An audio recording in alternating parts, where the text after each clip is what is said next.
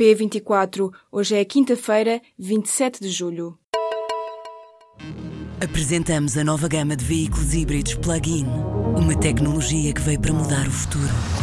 BMW iPerformance. Grande fogo na Sertã, no distrito de Castelo Branco, foi dominado na manhã desta quinta-feira. De acordo com uma fonte da Proteção Civil, todo o dispositivo de combate ao fogo vai manter-se no terreno durante o resto do dia para garantir uma resposta a possíveis reativações das chamas.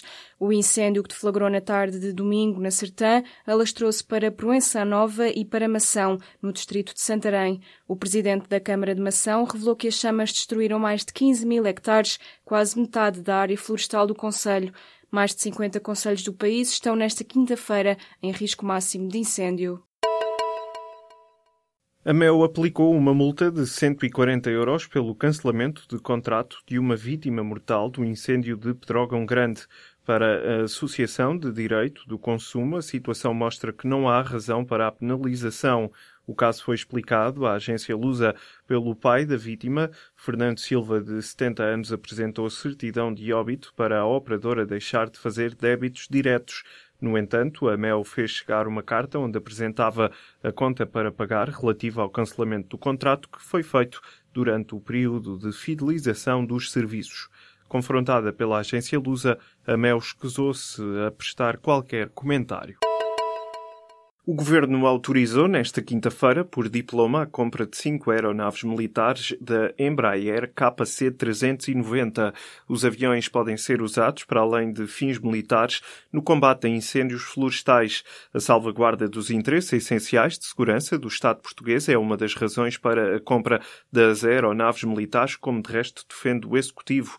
O governo salienta ainda que fica assegurada a capacidade de transporte aéreo estratégico e tático das Forças Armadas Portuguesas e ainda o reforço da capacidade de apoio a missões de interesse público.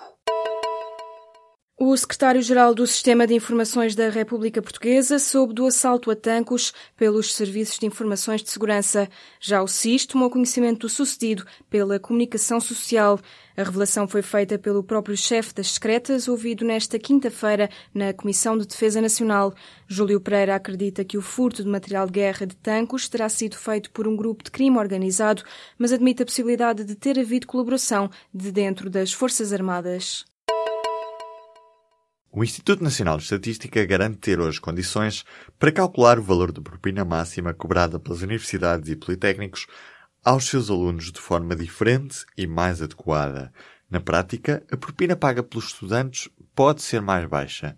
A Federação Académica do Porto denuncia um erro de 144 euros nas contas, acima do que devia estar. A lei estabelece que o valor máximo da propina é definido com base no índice de preços ao consumidor, mas em 2003, quando esta medida começou a ser aplicada, o INE não tinha forma de usar este indicador, optando por uma variação, o chamado IPC chefe de habitação. O valor máximo e mínimo das propinas no ensino superior público é definido por lei. O valor mínimo corresponde a um terço do salário mínimo nacional em vigor no início do ano letivo. O problema está no cálculo do valor máximo, feito com base num índice que os estudantes dizem correto. O caso está em apreciação na Provedoria de Justiça. Bill Gates já não é o homem mais rico do mundo. O fundador da Amazon, Jeff Bezos, ultrapassou o fundador da Microsoft graças à valorização em bolsa dos títulos da empresa de comércio eletrónico. A fortuna de Bezos está calculada em 90.500 milhões de dólares, correspondente a mais de 77 mil milhões de euros, de acordo com a atualização feita pela revista Forbes nesta quinta-feira. Os ativos de Bill Gates serão da ordem dos 90 mil milhões de dólares. A fortuna de Jeff Bezos tem como principal fonte a sua participação no capital da Amazon. Empresário é também fundador da empresa de exploração espacial Blue Origin e é dono do jornal The Washington Post. Entre as dez maiores fortunas figura também o fundador do Facebook, Mark Zuckerberg, com uma fortuna estimada de quase 73 mil milhões de dólares. Foi detido nesta quinta-feira o antigo presidente da Petrobras e do Banco do Brasil, Aldemir Bendine, no âmbito da Operação Lava Jato. Bendine foi um gestor público fundamental durante as presidências de Lula da Silva e Dilma Rousseff. De acordo com os depoimentos de Marcelo Odebrecht, antigo presidente da empresa de construção e que está no centro do escândalo de corrupção, Bendine terá pedido e recebido um suborno de cerca de 815 mil euros à empresa Odebrecht para facilitar negócios com a Petrobras. As relações entre pessoas do mesmo sexo ainda são crime em 72 países. Em 45 deles são especificamente proibidas apenas as relações sexuais entre mulheres.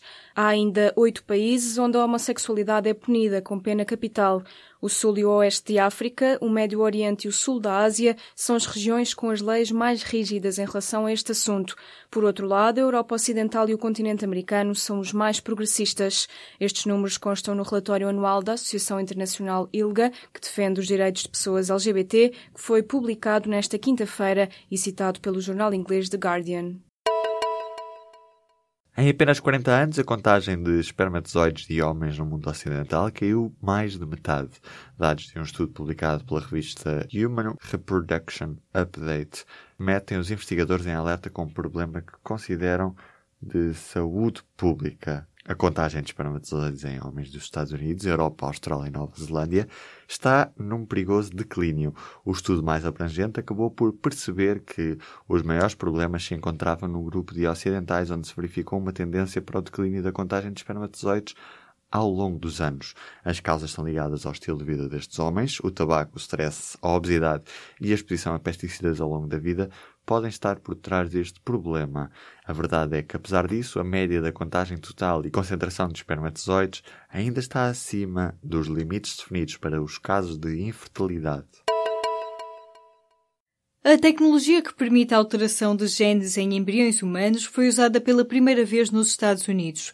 O trabalho da Universidade de Saúde e Ciência de Oregon terá sido pioneiro no número de embriões usados na experiência, mas também por demonstrar que é possível corrigir de forma segura e eficiente genes defeituosos que causam doenças hereditárias. Contudo, nenhum dos embriões usados nas experiências se desenvolveu por mais que alguns dias. A novidade foi avançada pela publicação MIT Technology Review, mas os resultados do estudo ainda não foram publicados numa revista científica, o que deve acontecer em breve. A investigação envolve uma tecnologia conhecida como CRISPR, que abriu novas fronteiras na genética devido à capacidade de modificar genes. Esta técnica funciona como um tipo de tesouro molecular que permite cortar seletivamente partes indesejadas do genoma e substituí-las por novos pedaços de ADN. Cientistas da China já publicaram estudos semelhantes com resultados variáveis, mas alguns países assinar uma convenção que proíbe o recurso a esta técnica em embriões preocupados com a possibilidade de criar os chamados bebés feitos à medida.